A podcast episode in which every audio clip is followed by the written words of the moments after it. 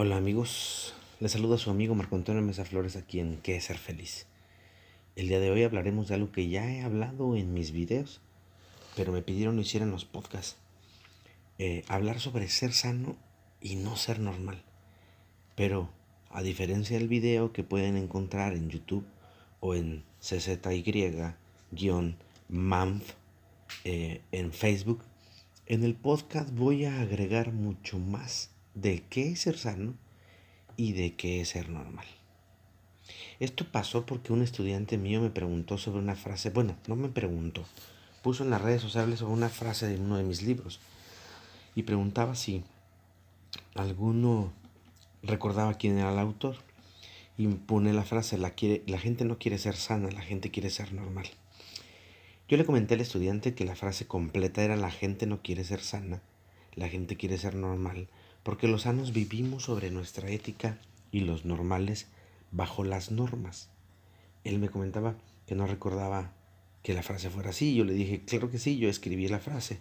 Está en uno de mis libros. No recuerdo cuál, pero sí recuerdo la frase porque yo la uso mucho, muchas veces. La gente no quiere ser sana, la gente quiere ser normal. Porque eh, los sanos nos, nos regimos bajo nuestra propia ética y los normales se rigen bajo las normas sociales establecidas. En realidad, la sanidad es un completo estado de tranquilidad física, psicológica, sociológica, ética, lo que está en mi entorno y lo espiritual. Yo como otros, y ha de ser porque pues también soy teólogo y ministro, como otros, a diferencia de la eh, Organización Mundial de la Salud o OMS, y creemos que lo espiritual es muy importante. Ahora bien, soy un ministro demasiado extraño para muchos, debido a que eh, no tengo filtros y no me asusto de muchas cosas. Eso es gracias a la teología. Es muy importante para nuestra vida entender que no es lo mismo la espiritualidad que la religiosidad. Es decir, la salud es un estado completo del ser en donde éste, el ser, se siente en paz completa. ¿Sí? Él hay una paz interna increíble, la paz interior. Cuando hablamos de espiritualidad, como decía hace unos segundos, no hablo de, de, de religiones. Tiene que ver con el entregarme tal y como soy al otro, a los otros, a la naturaleza. ¿sí? Dar lo que tengo en todos sus rubros. Ser humilde es entonces yo doy lo que tengo y no lo que me sobra, porque empezamos con problemas sobre terminologías. La humildad no tiene nada que ver con eh, yo me reservo mis aplausos, yo no digo mis triunfos, no, no, no, o yo no digo que soy guapo, o que estoy bueno, o que soy inteligente. Eso hay que ser humildes, eso no tiene nada que ver con la humildad. La humildad tiene que ver con entregarme tal y como soy y no dar sobras, ¿sí? sino dar todo lo que tengo a quien lo estoy dando y a quien lo, en donde lo estoy haciendo. Sin embargo, mucha gente lo que hace es dar sus obras de lo que es, las obras de lo que tiene. Y lógicamente, si no tiene amor, lo único que puede dar son sobras. Si no tiene paz, lo único que dará son sobras. Es la idea de aquel mito que se encuentra en el Génesis de la Biblia sobre Caín y Abel, esos dos hermanos que le entregan a Dios eh, la ofrenda según sus propios corazones. Y Abel, según el mito, da lo mejor que tiene, mientras Caín da lo que está a la mano, lo que está aquí o lo que está allá. Es decir, Caín da las obras. El enojo de Dios, según el mito, no fue porque uno dio sangre y el otro dio vegetales, ¿no? Sino porque uno da lo mejor que tiene y el otro da lo que sea, ¿sí? Y entonces eso era eh, eh, la molestia, ¿no? Tanto la sangre como mucha gente lo ha dicho, no, sino que no se entrega, no se entrega a, ese Dios eh, que a veces no, no, deja de ser un Dios muy infantil, el, del Antiguo Testamento, pero no es el tema.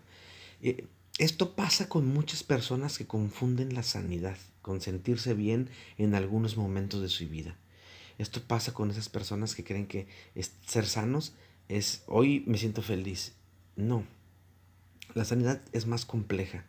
Tiene que ver con sentirse feliz o sentirse de lujo todos los momentos de tu vida, aún a pesar de aquellos momentos dolorosos. No solo algunos, todos. El momento de dolor hay que entenderlo como eso, es un momento de dolor y hay que disfrutarlo. Nos cuesta mucho trabajo, claro que sí. ¿Cómo voy a disfrutar el dolor? Yo les digo, bueno, si te dan una nalgada mientras tienes sexo, eso duele y lo disfrutas. Y ah, es que no es lo mismo, Marco, no es lo mismo porque tú quieres darle a aquel dolor un, una temática, una tesitura, un, un color diferente. Pero el dolor es algo tuyo, es propio. La miserabilidad es una forma de vida, es una forma donde me siento miserable, pero una cosa es sentir dolor y otra cosa es sentir miserabilidad. No tiene nada que ver. ¿Sí? ¿Por qué? Porque tenemos que entender que el dolor también va a pasar. Eso también pasará. ¿De dónde tomó esto? Bueno, se cuenta que un día un rey quería que todo estuviera eh, bien, que sentirse tranquilo. Y cuando él estuviera en la cima, en la cima de su gloria, también estuviera en la tierra. Y cuando él se sintiera en el infierno, en el dolor este, aberrante, también estuviera en la tierra. Le preguntó a magos, le preguntó a pensadores, a filósofos, y nadie podía darle una respuesta que, eh, que lo llevara a estar así, en la tierra, en todo momento. Entonces buscó a Buda, y Buda le mandó a hacer un anillo con una inscripción adentro que decía, eso también pasará. Y él le dijo, Buda, cuando tú estés en la cima, en la gloria, dale vuelta al anillo, sácalo y ve la inscripción. Y acuérdate que eso también pasará. Eso te va a llevar a estar en la tierra. Y cuando te sientas muy mal, abrumado, que el infierno está cayendo sobre ti, dale vuelta al anillo, sácalo y lee la inscripción y vas a entender que eso también va a pasar. Lo bueno y lo malo pasan. Sí, lo como lo vemos pasa. Y lo mismo va a estar cuando tú estés bien como cuando tú estés mal. También va a pasar. Y la gente prefiere ser normal porque prefieren vivir de normas. Rousseau escribió un libro que se llama El contrato social en donde nos dice que estamos predispuestos o más bien nos predisponen desde antes de nacer a seguir una serie de normas sociales y eso es cierto. Hay un contrato social en la sociedad, valga la redundancia, de donde vivimos, pero también hay un contrato social en la familia que, en la que vivimos, con la iglesia en la que nos juntamos, con los grupos sociales con los que nos reunimos. Hay contratos sociales ¿Quién nos pone? El más fuerte, el más poderoso, la aristocracia, etcétera, etcétera. Y nosotros nos preocupamos con ese contrato social del qué van a decir los demás, de qué piensan los demás de mí. Lo que para la Gestalt es caca o bla, bla, bla, eh, son esos clichés que nos mandan a decir buenos días, buenas tardes, buenas noches, hola, ¿qué tal? Gracias, por favor, ¿puedo pasar? Con permiso. Salud etcétera, etcétera, etcétera. A esto en Gestalt le llamamos caca o bla, bla, bla, porque eh, no tiene nada que ver con educación. La educación no es eso. La gente dice, es por educación que se dice eso. Se te das cuenta que no saben de axiología, que es valores, y que no saben qué significa educación porque están hablando desde su ignorancia. Educar viene del latín educare, que proviene de educere. Y este último, el, verbo educere en latín, es un verbo factitivo, es decir, es causativo, que es un verbo de, doble objeto. Es decir, este verbo no habla de un sujeto eh, haciendo una acción, sino que habla de esa acción. La acción que hace el sujeto es hacer que otro sujeto u otra cosa haga la acción. Es decir, hace que el sujeto implique al objeto o sujeto que recibe la acción para que éste que la recibe se implique en esa acción y la realice de mayor o menor forma. Pero es que el otro que recibe mi mandato o mi guía o mi lo que sea, va a hacer lo que uno le está diciendo o lo está guiando. De ahí que educere puede eh, eh, traducirte como ponerte fuera a otro, sacar fuera, conducir dentro afuera, ¿sí? hacerlo salir. Entonces, educare es ejercer de, la, de una manera más insistente una guía para que el otro sujeto salga por sí mismo de un determinado estado. Eso es educar, que el otro salga a la luz del conocimiento, lo, lo encuentre, ¿sí? No tiene nada que ver con los clichés que de los que estábamos hablando. Y si entendemos esto, en donde dice que los clichés eh, no tiene nada que ver con educación. ¿sí? Mm, en realidad, en ninguna parte vas a encontrar eso. Y podrían decir, bueno, es que son valores. Y en la exología la educación es un valor. Se usa para guiar a una persona. Pero no quiere decir que por eso tengamos que decir buenos días. Cuando para mí amaneció de la jodida. El problema radica en que tenemos un contrato social en donde nos dicen qué debemos hacer, cómo debemos hacerlo, cuándo debemos hacerlo, por qué debemos hacerlo, qué debemos sentir, qué debemos pensar, y etcétera, etcétera. La idea es que el otro nos diga cómo movernos en nuestra vida para no salirnos de las reglas establecidas y no ser una persona anormal, diferente, extraño, ¿sí? Es más, nosotros tendemos a decir aquí en México, mande, como si fuéramos sirvientes, en lugar de qué.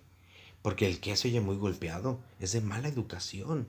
Ah, así no se contesta, Marco, etcétera, etcétera, etcétera. La buena educación esclavista que tenemos nos dice decir mande, pero la realidad es que tenemos que decir qué. Y eso es también un cliché. Marco, oye, Marco, ¿qué? No es Marco, mande. Sí, señor, mande para lo que usted quiera. No, señor. Nosotros tenemos que aprender a salir adelante y a dejar el contrato social a un lado. Y este es un problema de conflicto, pues a los normales les cuesta mucho trabajo soltarse y soltar la coherencia.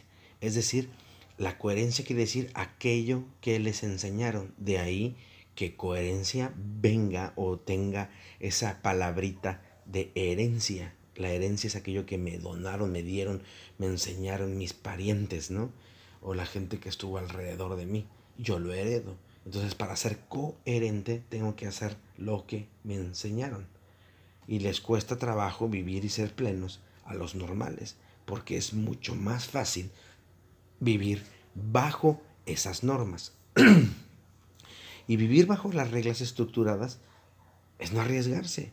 ¿sí? Vivir bajo las reglas estructuradas es no mover el barco, no moverte un ápice. Estar en un estado de confort donde nadie se mueve, porque si se mueven, uy, qué miedo. No me muevo poquito porque el marco se mueve y siento la agüita. Eso es lo que hacen los normales. No piensan por ello, es mejor siguen el camino ya trazado. Los normales por lo regular establecen qué está bien y qué está mal bajo sus propias normas son castradores, mentirosos, tóxicos, víctimas, pinches pues, porque roban cosas. Y no solo cosas materiales, sino ideas, formas, eh, sueños, fórmulas, técnicas, teorías, fantasías, metas. ¿sí? El normal por lo regular le cuesta trabajo vivir y por eso usa la vida del otro para que así si se equivoca puede tener a quien culpar. El normal por lo regular aplaude lo que no es aplaudible. Son focas de muchas personas que son transas, que son perversas. No solamente para con ellos, sino para los que están a su alrededor. Es más, pueden odiar a la persona que le aplauden, pero le siguen aplaudiendo, porque se sienten expuestos si esta persona expone la ignorancia del normal. De ahí que se rijan de qué dirán los demás de mí. Y mucha gente, escucho un bonito discurso de muchos eh, sobre yo soy libre, no, a mí no me importa lo que digan los demás de mí, no, yo, yo, en realidad lo que diga la gente no, no me interesa. Pero no es cierto, no es cierto, viven bajo esa norma, bajo esa normatividad en donde qué van a decir de mí, por eso se cuidan. Por eso no comen lo que quieren porque qué van a decir si están gordos. Por eso no dicen lo que, lo que piensan porque qué van a pensar los demás si ellos piensan diferente. Ellos no viven su discurso solo es un discurso. Recuerdo que le decía a cierta persona, mi discurso es mío, yo lo vivo. Tú solo lo repites, pero estás lejano a vivirlo, porque quieres esclavizar a todos los que están a tu alrededor o sacarles provechos a todos. Y luego vas por las calles victimizándote diciéndote, diciendo a los demás que Juan, Paco, Pedro de la Mar te hizo daño, que no son agradecidos, que tú diste, pero no dices la verdad. ¿Sí? Y te adjudicas un discurso que no es tuyo. ¿Sí? Hay que tener cuidado con eso porque los normales son muy así. Los normales buscan títulos, nombres, renombres, fotografía para salir en la portada, para que los vean en el Face que están haciendo muchas actividades, se meten fantasías, son narcisistas. Es decir, exigen que los demás les muestren pleitesía, les rindan a ellos pleitesía, los vean como los chingones. Aunque en realidad no son los chingones. ¿Sí? Los sanos nos vale madre cómo nos ven a las demás personas. Nos gusta eh, molestar y reírnos y, y ser a veces muy troles y otras veces... Pero si alguien, si alguien necesita ayuda, estamos dispuestos a darla. ¿Sí? ¿Por qué? Porque damos lo que tenemos, no las obras. Nos metemos para poder ayudar. En cambio, los normales, si no consiguen lo que quieren, son groseros, son violentos y muchas veces asesinos intelectuales y hasta físicos. A ellos les importa un bledo la espiritualidad porque la espiritualidad es, una estupidez. Hablan de cosas que no entienden. Como he visto yo ese tipo de personas. Por primera vez leyeron a Nietzsche y y entienden todo al revés. A Foucault, a Kierkegaard, a quien quieran de la filosofía. Sí, o, a alguien más simple, ¿no? Como Sigmund Freud, que bueno, no es tan simple para muchos, ¿no? Entonces, tiene que ver con ese entusiasmo de querer salir de el contrato social. Los normales viven siempre con máscaras. Se pintan para poder salir a la calle. Y cuando hablo de pintarse, no hablo de utilizar maquillaje sin utilizar rostros para que los demás los vean de lujo, para que los demás los vean que están bien. Los normales hacen eso, se rigen de normas y esas normas son muchas, muchas veces estúpidas. Ellos aplauden las estupideces, prefieren eh, sacarle provecho a la beca del gobierno, a ser un crítico del gobierno donde desde estás haciendo mal en esto, en esto y en esto. Se quedan callados, todo sea por sacar provecho porque es más rico. ¿Para qué enfrento al otro? Es decir, yo no estoy de acuerdo con lo que quieren, pero prefiero sacarle provecho o no es mi problema. Y ellos les da miedo, mucho miedo, pavor, poder darse cuenta que también pueden ser un asco de personas. Lo peor es que vivimos en un mundo regido bajo ese tipo de ideologías, en donde se normatiza la jodidencia, ¿sí? en donde está bien estar jodido en donde está bien aplaudir el tranza.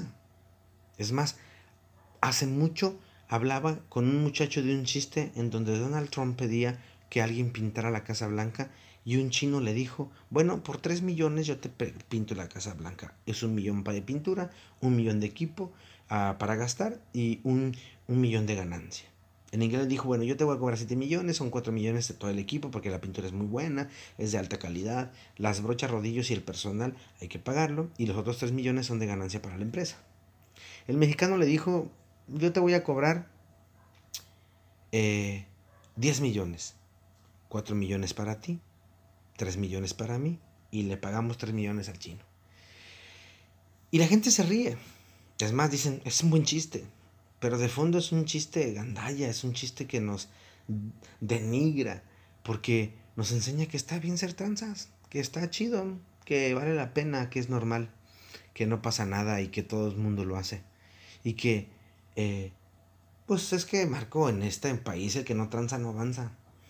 Y pues así está bien, no pasa nada. Pero sí, muchachos, sí, compañeras y compañeros, sí, amados amigos, pasa un chingo. Pasa mucho. ¿Por qué? Porque no podemos dejar de seguir viviendo en esa mierda. Como tranzas, como agachones, como los hijos de la chingada, como dijera Octavio Paz en su libro laberinto de la soledad. El hijo de aquella que todavía que se vende al opresor para poder eh, acusar o poder señalar en dónde están los amigos de ella, enemigos del opresor Todavía que, lo, que se vende al opresor, este se la coge o se la chinga. Y así nos gusta ser, nos gusta estar chingados, jodidos. Bueno, algunos, a mí no. Algunos les gusta estar así. Se ríen. Ay, pues cualquiera se roba la luz. No cualquiera, yo no me la robo. Ay, cualquiera este, se estaciona en lugares prohibidos. No cualquiera, yo no hago eso. Traigo cinturón, este, mm, me estaciono en lugares donde deben de ser no tiro basura en la calle, porque implica mi persona. Soy puntual en las cosas que hago. ¿Por qué? Porque esa es la norma. El que no tranza no avanza. ¿Y cuál es la norma? Hay que pisotear al otro para poder llegar a algún lugar. ¿Y cuál es la norma? Yo merezco todo y los demás merecen estar jodidos. ¿Y cuál es la norma? Llegaré a ese lugar, cueste lo que cueste, sin un mínimo esfuerzo. Y si puedo pisar a otros, pues ni modo. ¿Sí? ¿Para qué se ponen ahí? Para pendejos. Esa es la norma que se vive. Una normatividad en donde no hay un mínimo esfuerzo. Yo veo de repente cada trabajo de alumnos y luego andan presumiendo por ahí sus títulos y sus cédulas y dices, hijo, no sabes ni escribir. No sabes, te cuesta mucho trabajo pensar. ¿Saben cuántas personas conozco que deambulan? No solo psicólogos, médicos, ingenieros, pedagogos, contadores, licenciados en Derecho, etcétera, que fueron mis alumnos en la universidad y que reprobaron las materias que yo les di y que aprobaron las materias porque pagaron en administración o pidieron los exámenes extraordinarios y ahora deambulan con títulos y cédulas y se jactan de ellas y todavía te dicen el trabajo que me costó, no, el dinero que te costó posiblemente, pero el trabajo, ¿cuál trabajo? ¿Sí? Pero cuando llega el momento de la verdad, es cuando todo se truena. Todo se truena. Se me critica mucho por hacer ese tipo de críticas. Porque llevo 15 años tratando de hacer la tesis en la carrera de psicología en la universidad y esta universidad no quiere que yo la haga más de 15 años. No quiere que yo la haga. Ella quiere que yo me inscriba a un taller pedorro en donde el cuate que me va a dar clase de menos que yo. Y eso es, o sea, no voy a pagar por eso. Estudié la maestría en Estados Unidos con mi título de teología. Porque la universidad de aquí no quiere investigadores. Quiere gente que pague la materia. Pero yo les pagaba la materia me, querían poner a un sinodal este, que no sabía ni psicología. Ah, pero es que era psicólogo. Pero no sabía psicología clínica. En su vida había dado una consulta. Palabras de él y se reía todavía. ¿Sí? Que no sabía teología, porque mi tesis era sobre teología y psicología. Les puse el sinodal y ni aún así. Esa gente son normales. Tú te sales de la normatividad y tienes problemas. Mi, ideología no me permite no ir a investigar. Yo puedo agradecer al seminario eh, teológico presbiteriano de México por eso, porque mis maestros me enseñaron a pensar, ¿sí? A dar lo mejor de mí, a investigar, a sentarme y quemarme las pestañas hasta entender y poder darle algo innovador o diferente a lo que estoy haciendo. Mi ideología no me permite, no me permite pagar un documento. ¿Sí? Si yo no lo merezco. Es más, hace poco eh, tomamos algunos talleres y yo no tomé un taller porque mi trabajo me eh, pedía que yo estuviera ahí las consultas y entonces no fui a ese taller y aún así me llegó el ser, bueno, me mandan llamar para darme el certificado y no lo recibí. Le dije no. Y me dijo, es que está tu nombre, sí, pero yo no vine es que pues tienes que quedártelo, lo agarré y lo rompí. Le dije, esto yo no lo hice. ¿Para qué poner en, un, en mi currículum algo que no sé hacer? ¿Por qué? Porque no está bien. Y sí, podemos oírnos muy soberbios, podemos oírnos muy mamones, podemos oírnos como quieran, pero me enseñaron a pensar, a pensar y a vivir una vida de manera real y honesta porque no está, ver seguir, no está bien seguir haciendo esto de, de ser tranzas y callarnos. No está bien colgarnos de la luz, como decía, para, poder pagar menos. No está bien hacerme pendejo con los impuestos. No, tenemos que cambiar nuestra situación y nuestro mundo para ser sanos. Porque el sano es honesto, es honrado. Los normales no. Los normales no van a ser nunca honestos ni honrados porque se rigen bajo la norma y la norma es el que no tranza, no avanza, a pesar de que haya leyes te pasaste un alto y dale una mordida. ¿A quién? Pues ni que fueras perro. Paga tu multa por andar haciendo eso. No, no, no, hombre. Con 50 pesos tienen. ¿Qué te pasa, compañero? Aunque la regla diga que no debemos hacer eso, nosotros lo hacemos. Nos vale una sombrilla. ¿Sí? La gran mayoría lo hace, Marco. No mames, no seas payaso. El sano busca que todo lo que está a su alrededor esté completamente bien. ¿Por qué? Porque no quiere tener demonios que lo persigan, que lo atosiguen, que lo torturen. Se cansa, sí, se cansa. Se cansa de eso y prefiere vivir tranquilamente. Prefiere vivir en paz. ¿Sí? No tiene por qué estarse escondiendo. No tiene por qué hacerlo. Está diciendo algo que puede hacer. ¿Sí? Sabe que sabe. No tiene ningún problema. De repente digo, bueno, es que soy muy pendejo para cosas de programas, ¿no? De computadora. No, Marco, solamente eres ignorante lo mismo. soy pendejo, no pasa nada. Yo no tengo problema por saber que en muchas cosas soy idiota y no tengo ganas de salir de ese idiotez en este momento. No me gusta la mecánica, no investigo sobre mecánica y no me meto a trabajar de mecánico. Todavía no es algo que me guste. ¿Sí? Sin embargo, el normal presumiría que sí sabe de mecánica, aunque no sepa ni cambiar una llanta. El normal presumiría que ah, me da mucha risa porque de repente me encuentro a gente que dice que soy agnóstica y empieza a hablar de, Dios y dices, mm, el agnóstico no hablaría de eso porque es algo que es completamente eh, difícil de entender y de, hablar. Es algo intangible, algo que está fuera de, nuestra pequeña mentecilla, ¿no? O el ateo que se la pasa discute y discute y discute, discute de cosas de Dios, dices, mm, un ateo no haría eso. No va a hablar de algo que no cree. Pero pues, son modas, está chido. Como vuelvo a decir, pues es, normal. Tú eres anormal, Marco. Mm, sí, prefiero ser extraordinario a ser ordinario como todos los demás. ¿Sí?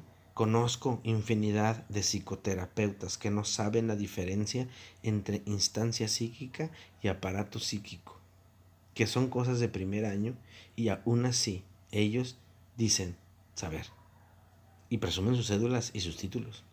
Se creen grandiosos. Son normales. Infinidad de psicoterapeutas que se rigen bajo normas, bajo las normas establecidas por la sociedad. Porque así tiene que ser. ¿Quién dijo que así tiene que ser? Una vez estaba en el cine de la ciudad y me encontré con un exalumno de la preparatoria. Y me dijo, ¿qué cree? Ya soy ingeniero. Le dije, ay, no manches, ¿a poco ya saliste? Yo, mi cabeza decía, pues yo le di clases hace como dos años. Y me dijo, sí, ya salí. Es que hablé con el director y pues le pagué la carrera y ya.